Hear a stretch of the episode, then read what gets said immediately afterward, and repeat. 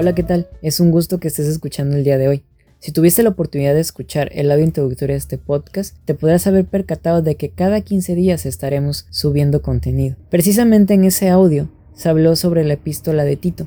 Aunque fueron unos segundos muy cortos, es lo que también marcará la dirección de esta temporada. El día de hoy iniciaremos revisando los versículos del 1 al 4 del primer capítulo de esa epístola. Pero antes de esto, me gustaría dejar una introducción general a manera de que nos permita tener conocimiento sobre qué términos y bajo qué términos fue escrita esta epístola para que podamos tener una interpretación correcta y también un conocimiento concreto de esta epístola. La carta de Tito es una epístola pastoral que escribió Pablo. Fue dirigida a Tito a quien le dio instrucciones precisas para el liderazgo de la iglesia. Pablo dejó a Tito a cargo de la iglesia de Creta, la cual fue una tarea sumamente difícil debido a la maldad que existía en la ciudad, tanto que la propia carta describe que esa maldad sobrepasaba los límites, más bien los límites territoriales. De esta manera, Pablo alentaba a Tito para que fuera firme en la doctrina de la teología, bajo la que él mismo lo instruyó, y aunque la carta no toca concretamente o de manera muy profunda algunos principios doctrinales, las instrucciones de Pablo son contundentes a que deben de conservar una doctrina sana, que debe de practicar la paciencia y la piedad para aguardar la venida de Jesús de tal manera que deben de apartarse de toda inmoralidad y toda idolatría que se vivía en esa ciudad. Si vemos este contexto, poniéndolos en nuestra realidad, en nuestro entorno, podemos notar que no hay mucha diferencia. Hoy también hay personas que practican la idolatría. Y no a lo mejor porque tengan algún ídolo al que le tengan veladoras, al que estén adorando, al que le estén cantando, al que le den honra, pero hay personas que son idólatras, que se aman a sí mismo, que aman lo que tienen y para esas personas lo único que existe es eso. Y Dios está a un lado. Pero espero que esta carta que estudiaremos pueda ayudarnos también a entender el entorno en el cual nos estamos desenvolviendo el día de hoy. Precisamente si vemos el primer versículo de este primer capítulo de Tito, se aprecia la presentación que hace Pablo. Y esto ya es contundente porque nos da un reflejo total de lo que sucede hoy en, muchas iglesias. Pablo comienza presentándose haciendo énfasis en, en, su llamamiento, pero no lo hace de una manera egocéntrica o ególatra para el decir aquí están mis cartas, para presumir, sino que realmente Pablo había sido mandado en una misión que Jesús le encomendó para hablarle a los gentiles.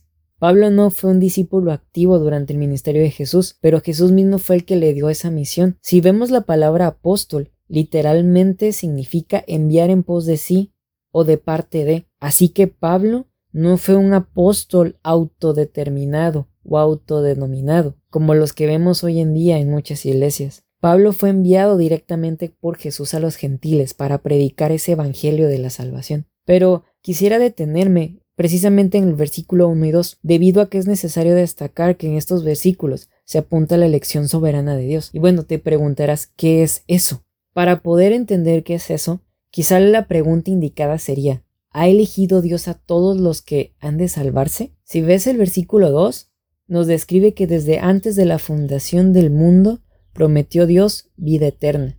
Y aquí hay una pregunta que en muchas ocasiones puede llegar a ser evidencia de lo que le molesta a muchas personas, que descartan esta elección soberana de Dios. Pues es precisamente que es una doctrina que golpea el egocentrismo del hombre. Si vemos Efesios 1 al 4 al 6 claramente se describe que Dios nos escogió en Cristo desde antes de la fundación del mundo para que en su presencia seamos santos y sin mancha. Si te molesta escuchar que un Dios soberano hace todo conforme a su voluntad o sea que está ejerciendo su soberanía y siendo lo que es Dios, lamento decirte que tu ego ha sido golpeado. Si somos escogidos, esto significa que hay una selección de por medio. No es que nosotros decidimos recibir las bendiciones espirituales a través de Cristo, fuimos escogidos para ello.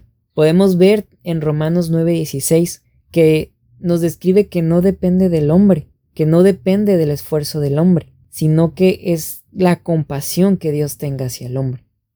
El versículo 2 de Tito nos dice que estamos sostenidos por la esperanza de la vida eterna, y Dios, que no miente, prometió esta vida desde la eternidad, y es una promesa que Dios ha cumplido a través de su Hijo. Entonces es el hombre, el pecador, el que se encuentra en las manos de Dios. Y en este punto la pregunta podría ser, si Dios puede escoger, ¿por qué no nos salva a todos de una vez? Primeramente, hay que tomar en consideración que la base de la elección es Cristo. De no ser por Él, no podríamos acceder a la salvación. Como segundo punto, es que desde antes del principio, en la eternidad, Dios ya había hecho esa elección. Y como tercer punto es que el propósito de la elección es para que seamos santos, para alabanza y para la gloria de la gracia de Dios. Realmente nosotros no somos merecedores, pero Dios determinó salvarnos, y lo hizo por su propia elección. Así que Dios no está esperando que nosotros seamos quienes nos acerquemos. No somos nosotros los que tenemos que abrir nuestra puerta porque Jesús es un caballero, porque eso no lo dice la palabra. Realmente si fuera por nuestra propia cuenta, no nos acercaríamos a Dios, no buscaríamos de Él. Romanos 13:11 es muy claro cuando nos dice que no hay quien lo entienda y no hay quien busque a Dios. Sinceramente, podríamos ponernos a pensar en las personas que nos rodean, que aún viven en delitos y en pecados, igual que nosotros. ¿Les apetece a esas personas estar cerca de Dios? La respuesta es no. Es la gracia redentora de Dios la que da evidencia de la elección soberana que Él ha hecho sobre nosotros.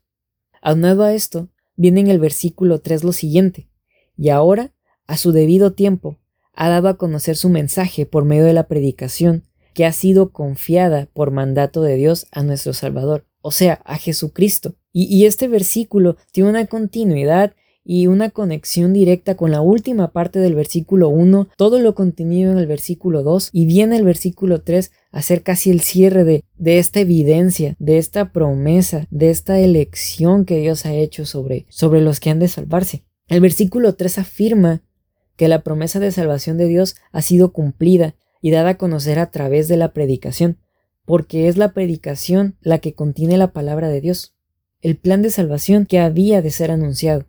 Así que pensemos claramente, si cuando escuchamos predicaciones estamos realmente escuchando la palabra, o estamos escuchando algo que nosotros queremos escuchar. Porque esto no se trata de buscar lo que me conforte el corazón, esto no se trata de buscar lo que me conforte mis emociones, esto no se trata de buscar lo que conforte mis sentimientos, porque al final de cuentas todo, todo es para Él, todo está centrado en esa salvación que Dios nos ha dado a través de Jesús.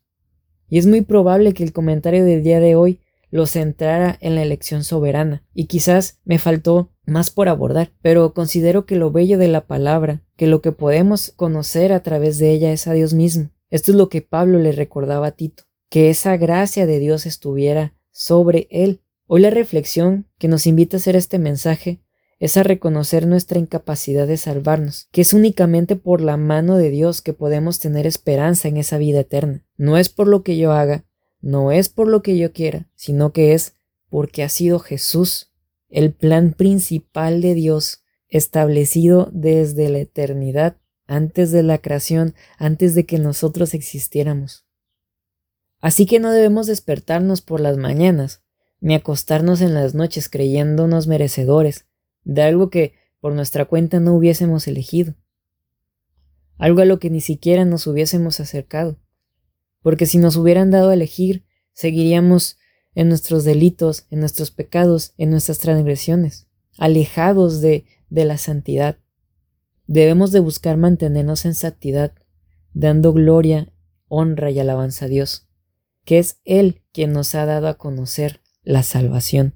Pablo le llega a decir verdadero hijo en la fe común a Tito, porque él fue el que lo instruyó, y Pablo sabía las capacidades que tenía Tito para dirigir esa iglesia en la que él había quedado, porque sabía que Tito tenía una buena instrucción, que Tito amaba la sana doctrina, amaba el Evangelio, pero sobre todo porque tenía la fe común con Pablo, una fe que nosotros debemos de compartir, una fe que nosotros debemos de tener día a día, de que Dios es nuestro Padre y que Jesús es el Salvador, aquel que a través de la gracia de Dios nos ha traído paz, nos ha traído salvación, nos ha traído redención. No desechemos este regalo que Dios nos ha dado. No desechemos el reconocer que somos nosotros quienes necesitamos a Dios. Dios no necesita de nosotros. Es Dios el que ha puesto las cosas para nosotros, para que Él sea glorificado. Es Dios el que nos ha trazado el camino para que lleguemos a Él. Nosotros no lo buscamos. Así que agradezcamos cada día a Dios por esa gracia que ha derramado sobre nosotros, por esa salvación que a través de su Hijo nos ha llegado y por ese Santo Espíritu que mora en nosotros. Gracias por permanecer el día de hoy hasta el final de este audio. Nos vemos pronto. Que la gracia y la paz del Señor estén contigo.